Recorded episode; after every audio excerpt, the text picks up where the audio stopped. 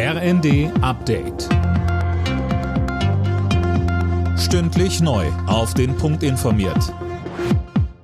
Ich bin Gisa Weber. Guten Abend.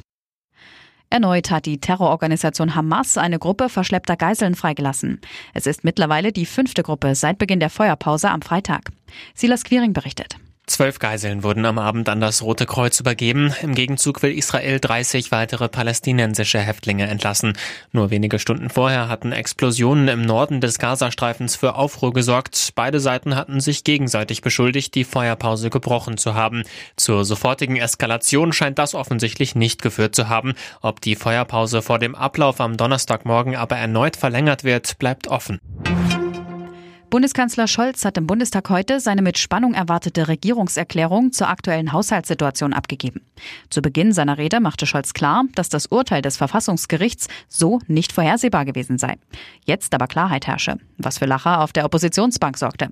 Das nochmalige Aussetzen der Schuldenbremse im Nachtragshaushalt begründete Scholz mit den Folgen des Ukraine-Kriegs und der hohen Energiepreise.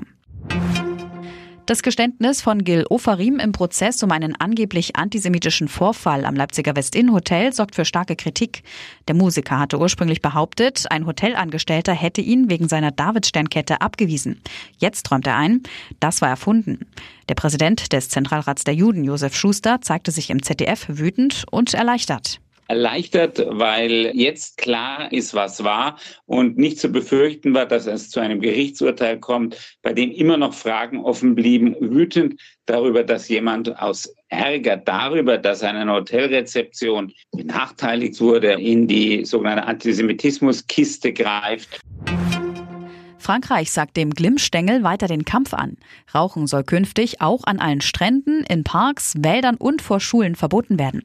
Außerdem soll der Preis pro Schachtel Zigaretten auf 13 Euro steigen. Und auch Wegwerf-E-Zigaretten sollen verboten werden. Alle Nachrichten auf rnd.de